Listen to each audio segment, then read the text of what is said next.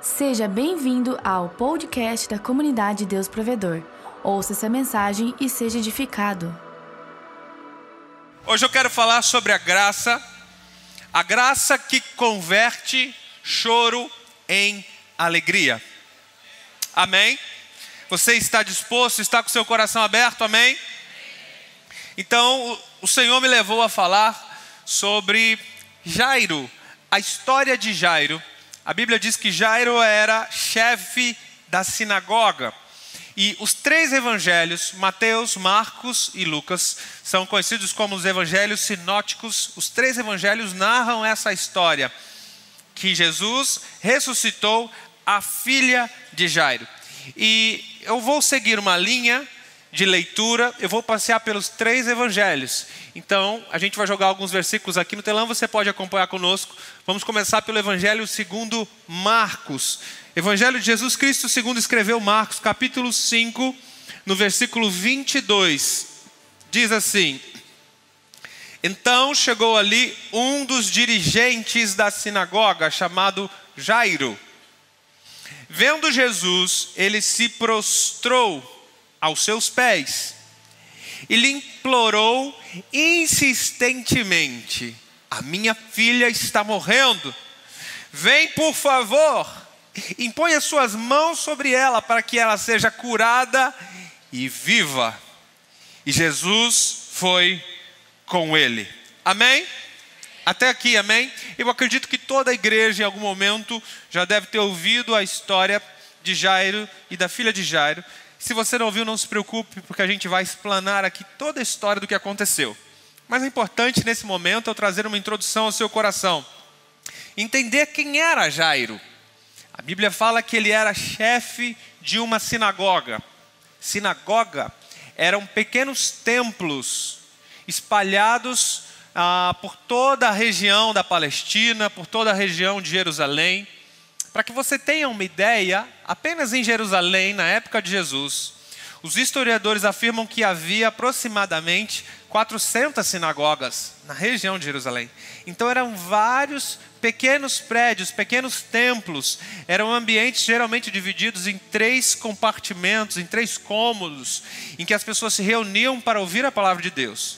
E quando as pessoas entravam na sinagoga, eles abriam o Pentateuco e começavam o discurso bíblico, e começava a mensagem de Jesus. A Bíblia diz que Jesus, já aos 12 anos, já andava por esse território discutindo com os sábios e pedindo palavra, porque na sinagoga, um homem, a partir dos 12 anos, tinha direito de falar na sinagoga. Ele tinha que pedir permissão ao chefe da sinagoga e o chefe, então, lhe fazia algumas perguntas, um filtro e o autorizava ou desautorizava essa pessoa a falar. Então a gente vê aqui a importância de um chefe da sinagoga. Ele precisava ser um homem de valor na sociedade, geralmente era um ancião, e eram pessoas normalmente muito ricas, influentes em toda a sociedade.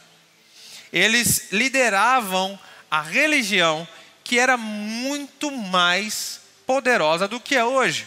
A religião tinha, a religião era política, era lei, era cultura e era escola. As sinagogas também era conhecida como ambiente escolar, um ambiente pedagógico em que as crianças iam para aprender os textos bíblicos. Então, baseado nesse cenário, eu estou desenhando para você um pouquinho de história para que você entenda a importância desse homem chamado Jairo. Ele era provavelmente um dos homens mais influentes de Jerusalém. Como chefe, líder religioso da sinagoga, ele tinha um símbolo, um peso muito grande na cidade. Esse Jairo, ele agiu diferente da grande maioria dos outros líderes religiosos da sua cidade. Os outros líderes geralmente procuravam apontar problemas em Jesus.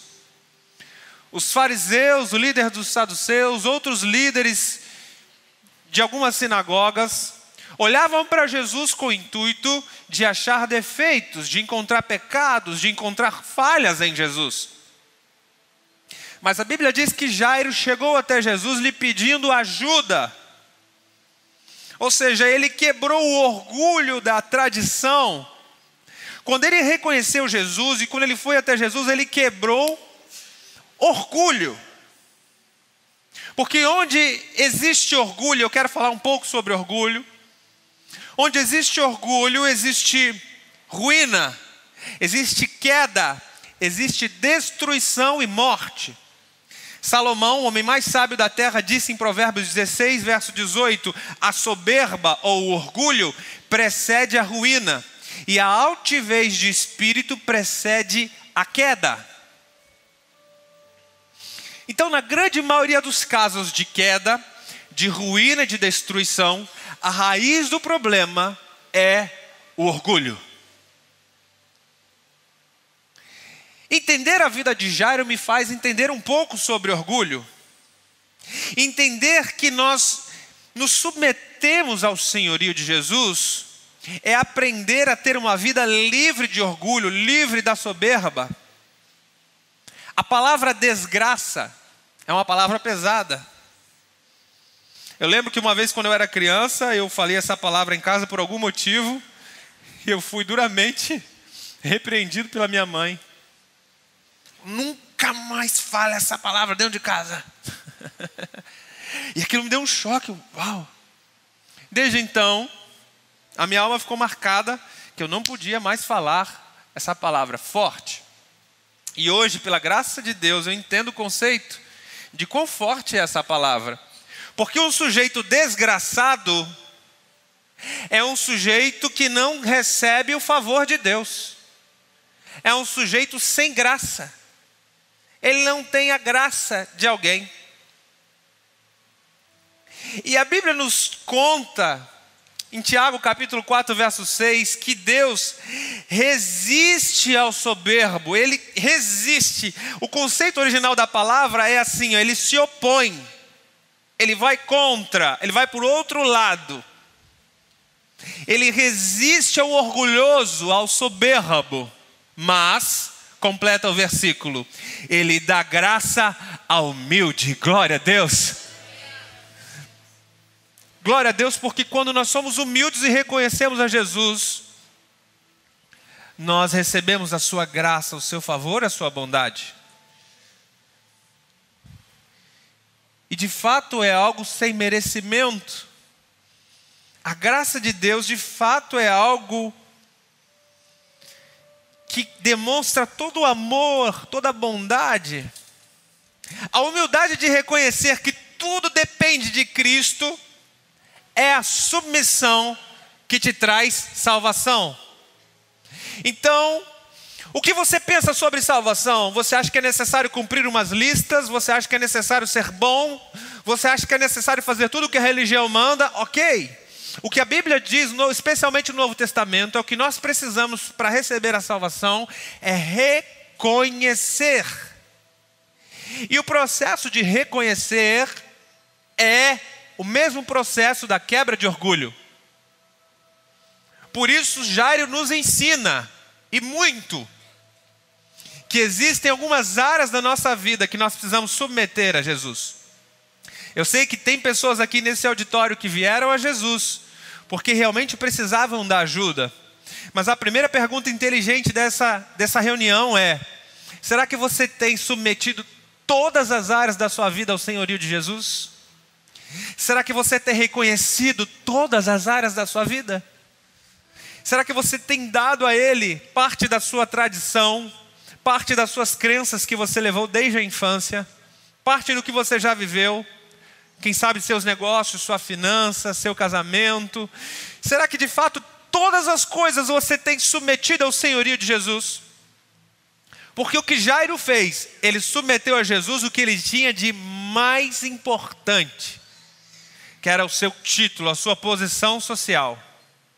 A posição social de Jairo era também a profissão dele, era a imagem, era fruto do seu dinheiro, era muito mais do que um status no Instagram e no Facebook, mas era aquilo que dependia a renda, o valor social, o relacionamento com as pessoas. Ou seja, Jairo submeteu tudo. Quando ele decidiu ir contra todos os outros líderes da sinagoga, de sinagogas que haviam, toda a liderança religiosa de Jerusalém, para decidir seguir a Jesus e pedir uma ajuda, ele quebrou todo o seu orgulho. E a palavra de Deus nos diz, no Sermão da Montanha, Jesus, em Mateus capítulo 5, ele disse assim: Bem-aventurados os humildes, pois eles receberão a terra por herança. Glória a Deus. Isso fala de reino. O mesmo sermão da montanha, Jesus disse que os pobres de espírito, deles é o reino dos céus. Bem-aventurados sois os pobres de espírito, porque deles é o reino dos céus. Pobre de espírito e humildade, eles andam juntos? São duas coisas diferentes, mas paralelas. Ou seja, a salvação e o reino dos céus passa necessariamente pelo caminho da humildade e de ser pobre de espírito. Há muito que se falar sobre isso, mas eu quero aprender mais com a história de Paulo, de, de Jairo, perdão. A Bíblia diz que Jairo, assim que ele chegou em Jesus, assim que ele viu Jesus, você leu comigo no versículo 22, diz que ele se prostrou aos pés de Jesus e o adorou. Isso me chamou muita atenção, sabe por quê? Porque a primeira reação de Jairo, ele não se impôs, ele não deu uma carteirada, ele não falou: Olha, está aqui, eu sou chefe da sinagoga, eu preciso falar contigo, me dá uma hora do seu tempo, por favor. Afinal, você de vez em quando quer usar a sinagoga, eu já te liberei algum espaço, agora eu preciso de um horário na sua agenda. Ele poderia chegar dando uma carteirada, você me entende? Você me entende? Amém? Amém? Amém? Está entendendo? Ele poderia estar chegando uma carteirada, mas a Bíblia diz que quando ele chegou em Jesus, a primeira coisa que ele fez, ele se jogou no chão, literalmente, aos pés de Jesus e o adorou. Uau! Aleluia! Eu não sei se você sabe, a gente vai ler depois. Mas o que Jairo estava passando era simplesmente o resultado da doença fatal que a sua filha estava passando. A filha de Jairo, de 12 anos, estava para morrer. E a Bíblia diz que a primeira reação de Jairo foi se prostrar e adorar. Você sabe o que eu aprendo com isso? que adoração não necessita de emoção. Você não precisa sentir bem, você não precisa se sentir confortável para adorar. Ah, hoje eu estou bem, hoje eu amanheci legal, hoje meu marido disse que me ama, hoje eu comi um almoço muito bem, todos me receberam bem na igreja. Ah, hoje eu vou adorar. Eu sei que tem pessoas que às vezes chegam aqui aos domingos no louvor e dizem assim: ah, essa música, não, essa não é legal, essa eu não gosto tanto, ah, essa eu nem conheço direito. E a pessoa fica assim, sabe? Fica olhando para um lado, para o outro, vê mosquito passar, né? Fica às vezes um pouco sem reação e perde a oportunidade de se encontrar com Jesus e de se lançar aos seus pés. Entende? A adoração ela vai muito, muito, muito além da emoção. A adoração é de fato uma atitude. Eu não adoro porque eu sinto uma unção no ambiente. E eu não adoro só quando está tudo bem. Eu adoro Jesus porque eu o reconheço. Isso merece uma salva de palmas, tá? Aleluia!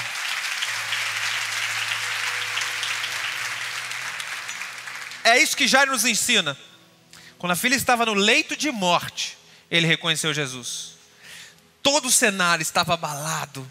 Ele não tinha condição nenhuma de adorar. Seria talvez o pior momento da vida de Jairo até então. E ele fez questão de se prostrar e de adorar Jesus. Eu sei que nós nascemos com estigma religioso e que a gente acha que é o ambiente que tem que te levar à adoração, não é? Deixa eu ser canal de Deus para a sua vida, para te edificar essa, nesse momento, amém? Amém? É a tua adoração que move a mão de Deus em seu favor, amém? Não é o contrário, nunca foi. Nunca foi o contrário. Nós precisamos ser mais do que, a, do que seres superficiais, movidos por alguma emoção, emoção de uma canção, emoção de uma letra. Eu sei que tudo isso é importante e que bom quando nós temos todos os dias da nossa vida louvor abençoado como foi hoje. Você já pensou se todas as vezes você tivesse assim toda essa emoção, todo esse cenário, tudo contribuindo, o ambiente contribuindo? Mas nós aprendemos com Jairo que a adoração vai muito além. Ele não necessita do ambiente. Aí o que acontece? Ele se prostra. E de alguma forma, Jesus, diz a Bíblia que Jesus foi com ele. Jesus foi com ele. Marcos está narrando aqui que a decisão de Jesus a partir de uma adoração é de andar com a pessoa. Aleluia. Quando você adora, Jesus está dizendo assim: Eu vou com ele. Quando você adora, Jesus está dizendo assim: Eu vou com ela. O que, que é para ir? Tem alguém doente? Eu vou curar. Tem alguém morto? Eu vou ressuscitar. Não importa o que é para fazer. Eu vou com ele. Aleluia. Aí o que acontece? No Evangelho de Lucas, capítulo 8, verso 49. Enquanto Jesus ainda estava falando, chegou alguém da casa de Jairo, o dirigente da sinagoga, e disse: A sua filha já morreu. Não incomode mais o mestre. E ouvindo isso, Jesus disse a Jairo: Jairo, não tenha medo. Aleluia. Tão somente creia e ela será curada. Aleluia. Do momento em que Jairo chegou a Jesus, se prostrou, adorou, Jesus ia com ele. No meio do caminho surge uma outra história, uma outra narração bíblica. A da mulher com fluxo de sangue, que você também já ouviu a história. A mulher vem, toca nas, nas vestes de Jesus, é curada. E toda essa história a gente não sabe necessariamente quanto tempo aconteceu. Pode ter sido algo de 10 minutos, pode ter sido algo de uma hora, talvez mais. Mas nesse intervalo de tempo, entre a chegada de Jairo e o final do processo da mulher receber a cura, Jesus dizer e dar uma palavra para ela e tudo isso, nesse meio tempo, chega um dos empregados de Jairo para dar a pior notícia da vida dele. Ei, para de incomodar o mestre eu tenho a triste notícia para te dar: sua filha já morreu. Não dá mais tempo. É tarde demais. Eu não sei como você chegou aqui. Talvez você chegou com o seu coração apertado, apertado, dizendo é tarde demais. Quem dera eu pudesse ter conhecido Jesus antes. Quem dera eu pudesse ter me envolvido mais com Deus antes, mas agora é tarde demais. Jesus disse: Calma, não tenha medo, eu estou contigo. Aleluia, aleluia. Jairo, em todo esse processo, ele decidiu permanecer ao lado de Jesus, isso me chama atenção. Porque quando a mulher que também precisava de um milagre tocou no manto de Jesus, ela começou a tomar o tempo de Jesus. E Jairo sabia que a filha dele estava numa contagem regressiva, sabia que estava prestes a morrer. Jairo poderia ter se agoniado, poderia, Jesus, você não está me entendendo, é agora, tem que ser agora, vamos, deixa essa mulher aí, vamos correndo. O Jairo poderia ter se enganado, falando, não, isso aí preferiu dar atenção para outra, disse que ia me seguir, disse que ia me ajudar, mas está dando atenção para outra pessoa. Jairo poderia ter tido algumas reações adversas, mas a Bíblia diz que ele permaneceu, ele ficou no lugar ao lado de Jesus, ele não saiu do lado de Jesus até ter uma resposta definitiva do Mestre. Às vezes a coisa parece não acontecer no seu tempo. Às vezes você pede para Deus, Deus tem que ser essa semana, Jesus tem que ser essa semana, não está entendendo, não pode passar esse mês, você não está entendendo. E aí passa a semana, passa-se o mês, e a sua fé esmurece. Você diz: Ah, esse Jesus não estava nem aí para mim. Ele abençoou meu vizinho, ele abençoou outra pessoa do GC, mas ele não foi capaz de ouvir a minha oração. E é muito intenso nós vermos os relatos, especialmente no Evangelho segundo João, de Jesus, Quantas vezes Jesus disse sobre permanecer? Porque o nosso trabalho é apenas nos manter firmes em Jesus. Tem uma canção muito antiga que diz: É meu, somente meu, todo trabalho. Alguém conhece? É bem antiga. E o teu trabalho é descansar em mim O nosso trabalho é só descansar na presença dEle. Embora às vezes pareça que a sua ansiedade você não dá conta de lidar com ela, mas Jesus está te dizendo: permanece, permanece, permanece. Mesmo quando a notícia ruim chega, permanece. Mesmo quando o enviado do inferno vem te dizer: Olha, não tem mais jeito, permanece. Mesmo quando aquele teu parente, aquela pessoa que você ama, diz assim: Acabou, agora chega. Jesus disse: Permanece. Porque quando você permanece na presença dEle, Ele diz assim: Não tenha medo, porque eu estou contigo. Aleluia! Aleluia! Meu Deus! Todos nós passamos por lutas. Todos nós. Jesus em nenhum momento disse que nós não teríamos lutas, ao contrário. Ele falou: tem de bom ânimo, nesse mundo tereis aflições. Ei. Agora, o que nos diferencia de fato do mundo?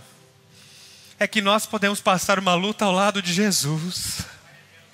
E como é bom passar uma luta ao lado do Mestre. É claro que não é bom passar luta, mas é muito pior passar sem Ele. Você concorda comigo? Imagina enfrentar tudo que você enfrentou sem Jesus. Como é que seria? Hein? O que que ia sobrar de você? Hein? Passar pelo vale da morte sem o dono da vida. O que seria de nós? Quando a notícia ruim aparece, é muito bom estar ao lado de Jesus. Uou! Quando a notícia ruim chega, agora não dá mais. É muito bom estar do ladinho do Mestre. Não tem outro lugar no mundo melhor para estar do que ao lado de Jesus. E aí Jesus dá aquela palavra de consolo: Não tenha medo, eu estou contigo. O relato de Mateus, no capítulo 9, no versículo 23, diz que Jesus, quando ele chegou à casa do dirigente da sinagoga e viu os flautistas, ele viu os flautistas e a multidão agitada. Deixa eu te dar um contexto aqui. O cenário da casa de Jairo é que a filha já tinha falecido. E segundo a tradição da lei, os flautistas, algumas versões está escrito os instrumentistas, os músicos, eles eram acompanhados de algumas profissionais chamada choradeira. É, você pensa que é só hoje em dia que tem a geração mimimi? Naquela época já existia choradeira, viu? E olha a cultura, que cultura diferente. Eu estou te explicando para você entender o contexto. Olha que cultura diferente. As pessoas eram contratadas para chorar no velório. Você acredita nisso? Por isso eram chamadas de choradeiras. E os músicos eram contratados para entoar canções naquele velório. Então lembra daquele músico do Titanic tocando e o barco afundando? Lembra? Lembra? É mais ou menos aquilo ali. Coisa estava feia, já não bastasse um cenário tão tristonho mas era uma tradição judaica, era uma tradição da lei. Geralmente, as únicas pessoas que não faziam isso eram pessoas muito pobres, que elas não tinham condição nem de contratar uma pessoa para o velório. Ainda assim, as pessoas compadeciam, faziam como se fossem vaquinhas para contratar pessoas para o velório, para ter um velório digno. Era um costume. Assim como hoje a gente tem alguns costumes, certo? Talvez eles não entenderiam. Por exemplo, jogar muitas flores no velório, né? não tem coroa de flores, cada um leva flores. É um costume nosso. Isso era um costume daquela época. Então, quando Jesus chegou na casa, já estava todo o cenário do velório pronto. É como se ele chegasse hoje já tivesse lá o caixão no meio, várias flores, coroa de flores, entendeu? O cenário estava pronto. Os músicos já estavam tocando, as pessoas já estavam atormentadas, as choradeiras já estavam chorando. Num cenário tão caótico, num cenário tão caótico, muito provavelmente a filha de Jairo estava à beira da morte, estava nos seus últimos minutos de vida. Jairo saiu da casa e deixou os últimos minutos de vida com a sua filha para correr para outra cidade chamar Jesus. Entra no cenário comigo. Jairo ele ainda tinha uma esperança. Não, existe uma esperança, mesmo que seja nos últimos minutos, há uma esperança em Jesus. Porém, existia outra pessoa na casa de Jairo que não tinha a mesma esperança. Existia uma outra pessoa na casa de Jairo, e provavelmente era sua esposa, que teve que contratar os flautistas para tocar o velório. Por que, que a esposa de Jairo não acompanhou? Ela não teve a mesma esperança que Jairo. Falou: alguém tem que ficar aqui para resolver o problema. Já ouviu isso? Alguém aqui tem que fazer o serviço sujo. E talvez seja uma boa desculpa para demonstrar a falta de fé e a falta de esperança do indivíduo. E muito provavelmente, essa pessoa, a, provavelmente a esposa de Jairo, a pessoa que contratou as choradeiras, que contratou os flautistas, ela estava preocupada com o que fazer diante da solução, enquanto Jairo estava preocupado com quem falar diante do problema. Enquanto uma pessoa se preocupa com o que fazer, a outra estava preocupada com quem falar. Porque quando você procura ouvir a palavra certa, a palavra da verdade, Ele tem a resposta final de todos os seus problemas. Como é difícil enfrentar uma situação sozinho, é isso que eu aprendo diante dessa situação. Jairo estava sozinho, ninguém da casa dele acompanhou ele. Jairo estava correndo para um lado cheio de fé e cheio de esperança, enquanto o outro lado estava lá só esperando tudo acabar para poder resolver as coisas. Jairo estava sozinho na fé dele. E como é difícil quando o indivíduo anda sozinho na sua fé. Eu sei que eu estou falando hoje com pessoas que apenas você, até aqui, apenas você conheceu Jesus. E você muitas vezes é mal compreendido na sua casa.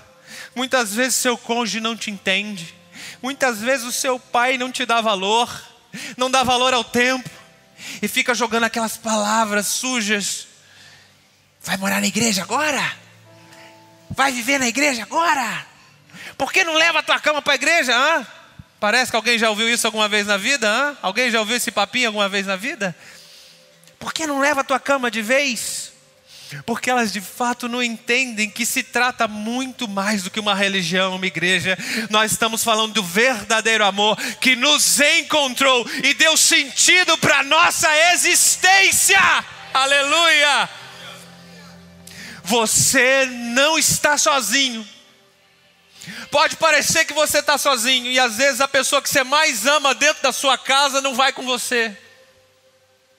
Enquanto você está correndo para a sua fé, ela já está preparando tudo para o enterro. Uau! Enquanto você está se dedicando em buscar Jesus, enquanto você está se dedicando em ouvir do Mestre palavras de vida, ela está preocupada com coisas a fazer. Ela está preocupada com o velório da pessoa que você mais ama. Como é difícil enfrentar sozinho alguns problemas. Muitas vezes é a pessoa que você mais ama que enfraquece a sua fé. Você já imaginou se Jairo chegasse na casa dele e falasse: Já? Flautistas? Quem, quem chamou? Quem chamou essas choradeiras? Quem, quem chamou? Eu não chamei. Quem chamou? Imagine a reação, eu fico imaginando a reação de Jairo. O susto dele de entrar na casa. Ele estava com esperança de ver a filha curada, mas quando ele entrou na casa, que é para ser um ambiente seguro, casa que é para ser um ambiente de aconchego, casa é para ser um ambiente de vida, quando ele entra na casa dele, ele encontra um ambiente de morte. E a pessoa que ele mais ama bancando e patrocinando o choro da morte.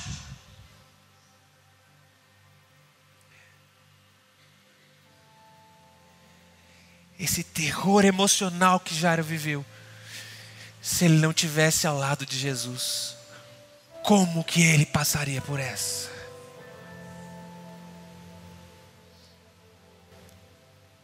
E Jesus deu de cara com aquelas pessoas. E ele entrou, diz o verso 39 do capítulo 5 de Marcos. Jesus entrou e lhes disse: Por que todo esse alvoroço e lamento? A criança não está morta, mas dorme. Aleluia. Porque para Deus a morte é como um sono. Talvez você esteja aqui hoje, você esteja enfrentando um problema de morte mas eu tenho uma palavra dos céus para te dar. Por Deus, o autor da vida, a morte é como um sono. E aí, eu entro nessa história e eu percebo quantas coisas na nossa vida a gente deixa morrer, quantas coisas na nossa vida a gente deixa se adoecer às vezes é pouca coisa que te adoece, que te entristece, e aquilo vai virando um câncer, vai aumentando e vai tomando conta de todas as áreas da sua vida, e quando você vê, já está morto. Quando você vê, já não tem mais esperança. Tem quantas áreas na sua vida que você deixa morrer? Eu sei que tem pessoas aqui hoje que estão enfrentando uma luta tão grande no casamento que acha que o casamento já morreu. Não interessa quanto tempo você está longe, dormindo em quarto separado da sua esposa. Eu estou aqui para te dizer: aquilo que parece morto diante de Jesus apenas está dormindo. Será de repente a sua esperança de negócio? Será o seu trabalho? Qual é o projeto dentro de você que já morreu? Qual é o projeto dentro de você que você já mandou vir todo equipamento para o velório? Instrumentista, choradeira, não acabou, não tem mais jeito. É falência, eu já avisei o contador, pode decretar falência, acabou, não tem solução. É o que na sua vida quem sabe aquele sonho que tanto tempo você cultivou no seu coração, você tem certeza que já morreu. Mas o bom de andar do lado de Jesus é esse: que Ele é o autor da vida, e ainda que a morte esteja diante dele, nós cantamos aqui hoje: a morte não é capaz de conter o poder do autor da vida. A morte não o detém. Por isso, Paulo diz aos Romanos: no capítulo 4, verso 17, o Deus que dá vida aos mortos chama a existência as coisas que não existem como se já existissem. Então eu tenho uma palavra dos céus para o seu coração. Ainda que você ache que o seu sonho já morreu, não tem mais jeito, não existe mais. Deus está falando, Ele chama a existência hoje as coisas como se elas já existissem. Aleluia!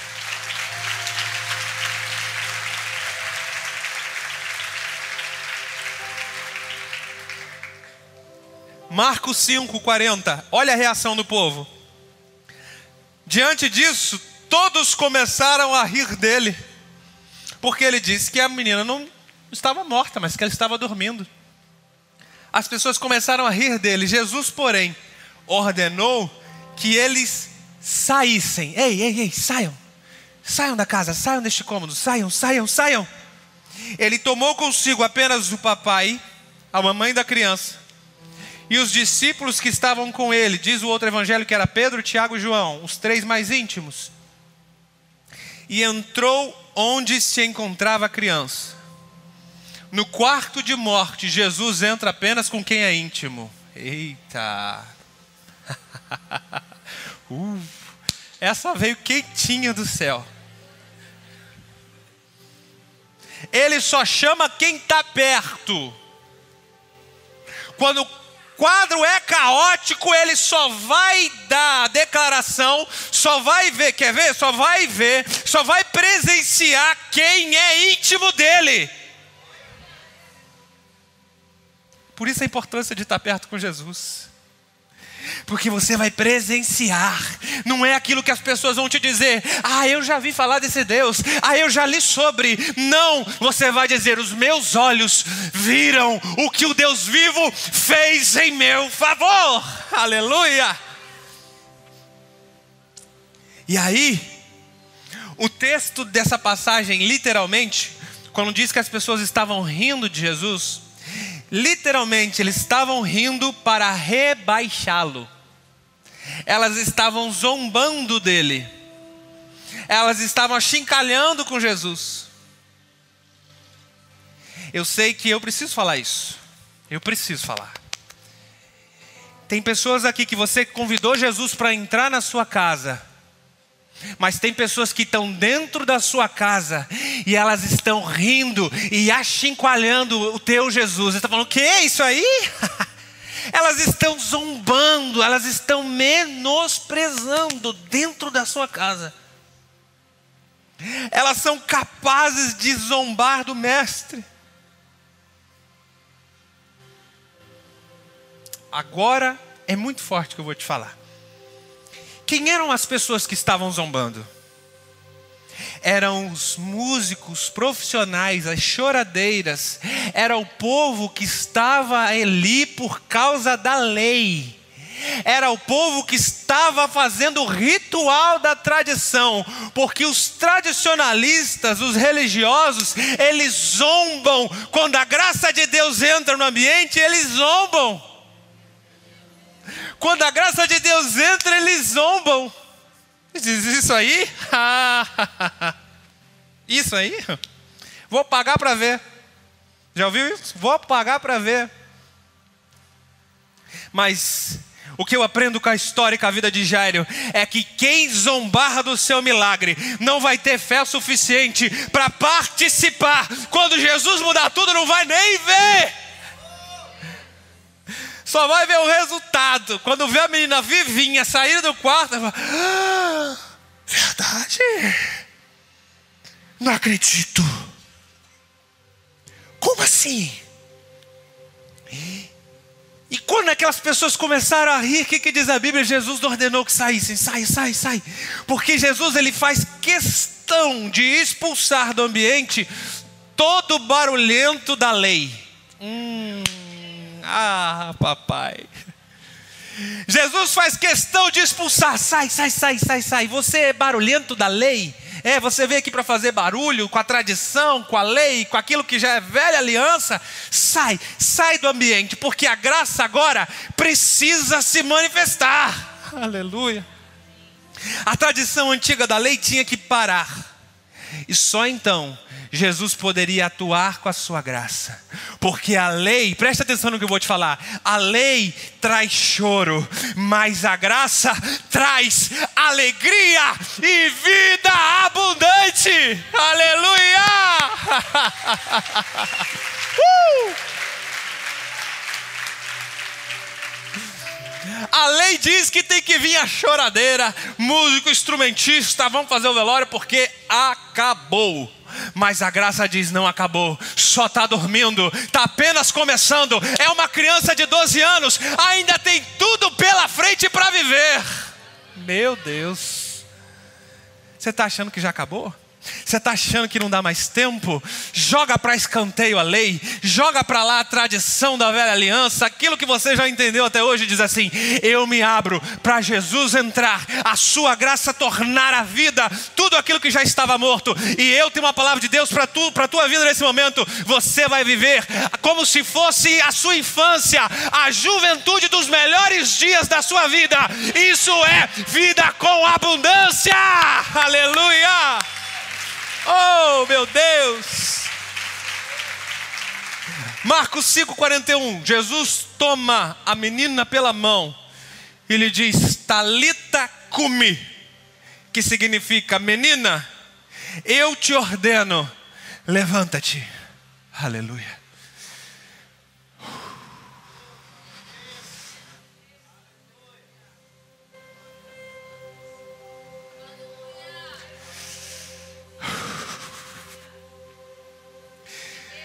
Quando a graça de Deus invade o seu ambiente, aquilo que já estava apodrecendo na morte, Ele pega pela mão, Ele pega pela mão. Ah, Jesus Cristo, como sacerdote, não poderia tocar morto, mas ele quebra a tradição religiosa da lei, ele pega morto pela mão e diz: Levanta-te. Chegou a hora de viver o teu sonho. Chegou a hora de viver aquilo que Deus projetou para você. Chegou a hora de ter os melhores dias da sua vida começando. Chegou a hora de dar um basta para a morte. Jesus hoje te pega pela mão e ele diz: Vem, levanta-te, povo de Deus. Aleluia! Meu Deus, meu Deus. Uh. A palavra de Jesus transforma a realidade de uma família. Quando Jesus ordena a morte, até a morte se torna em vida. A palavra de Jesus transforma uma família. A palavra de Jesus transforma uma família. Pelo Espírito do Senhor, eu vou te dizer pela terceira vez: a palavra de Jesus transforma uma família. Foi para alguém essa palavra. Lucas 8,55, o espírito dela voltou. Ela se levantou imediatamente. Então, Jesus lhe ordenou que lhe dessem de comer. Tem pessoas que acham que a graça é um oba-oba. Tem pessoas que acham, ah, agora você está ouvindo graça, agora você pode fazer o que quiser. Tem pessoas que acham que a graça é só festa, alegria. Agora não posso, não preciso fazer mais nada. Mas Jesus diz: agora que você recebeu graça, está na hora de comer. Porque quando você recebe favor e bondade de Deus, você tem fome. Quando você recebe a graça de Deus, o teu espírito se abre. E Jesus disse: coma, coma, se alimente da palavra que gera vida. Aleluia! Uh! Meu Deus! Depois que você recebeu o milagre, Deus diz para você: agora coma. Você estava buscando o sucesso financeiro, você estava buscando a reestruturação do seu casamento, eu não sei o que você estava buscando. Mas depois de receber o milagre de Deus, ouça o conselho de Deus: coma. Deus te levantou da morte, agora coma. Imediatamente. Não é qualquer alimento, é coma do pão da vida. Não é viver de mensagenzinha de YouTube, é coma do pão da vida. Não é viver de galho em galho, achando quando quer e como quer. Não, Jesus está dando uma ordem direta. Agora coma. A mulher poderia sair dali e fazer um aluarde, chamar todas aquelas pessoas que estavam rindo, tá vendo aí? Agora, vem cá, vem bater uma foto comigo. Essa eu preciso postar. Você que estava rindo, quem te viu passar na prova e não o quê? Jesus podia dar agora, não, agora vai ter sabor de mel. Você vai sair de lá, você vai se vingar, vai aparecer. Não. Ei, cai nessa cilada do diabo, não. Não cai nessa cilada de Satanás, não. Não se envaideça, não se engrandeça recebeu tua vitória, agora se alimente da palavra, do pão da verdade, da vida. Não desgruda dele, não. Porque se você cair na vaidade, na tolice humana, certamente algo pior pode acontecer. Não foi isso que Jesus disse, aquele cego? Algo até pior, quem sabe? É claro que nós não temos de fato um Deus vingativo de forma alguma. Mas a preocupação de Jesus é que você permaneça. Por isso ele diz: agora coma. Porque aquele que está de pé, diz o apóstolo Paulo, cuide para que não caia. Aquele que está de pé, cuide para permanecer vinculado na videira, porque a vida verdadeira só pode vir da videira. Quem está desligado da videira não tem vida. Pode até ressuscitar, pode vir do encontro com Deus, pode ter uma conferência boa, pode ter um águas vivas daquele, receber um dom espiritual. Uau, recebi um dom espiritual. Sabe o que Jesus está dizendo? Agora está na hora de você comer. Porque o que vai te sustentar de verdade não é uma experiência, mas é a palavra viva de Jesus Cristo. A menina reviveu. E ela andava entre eles e todos testificavam. Certamente, os flautistas e as choradeiras daquele dia, eles tiveram que ter uma outra função. Porque quando Jesus chega, ele transforma choro em alegria, tristeza em vida. Quando ele chega, ele transforma a morte em vida abundante. Assim como Jairo, que recebeu o dom da graça de Deus e restauração, Deus me chamou nesse culto, nessa reunião, para gerar graça na sua vida e ressuscitar aquilo que estava morto. Amém, amém, amém, amém, amém, amém, amém, amém. Por favor, fique de pé no seu lugar.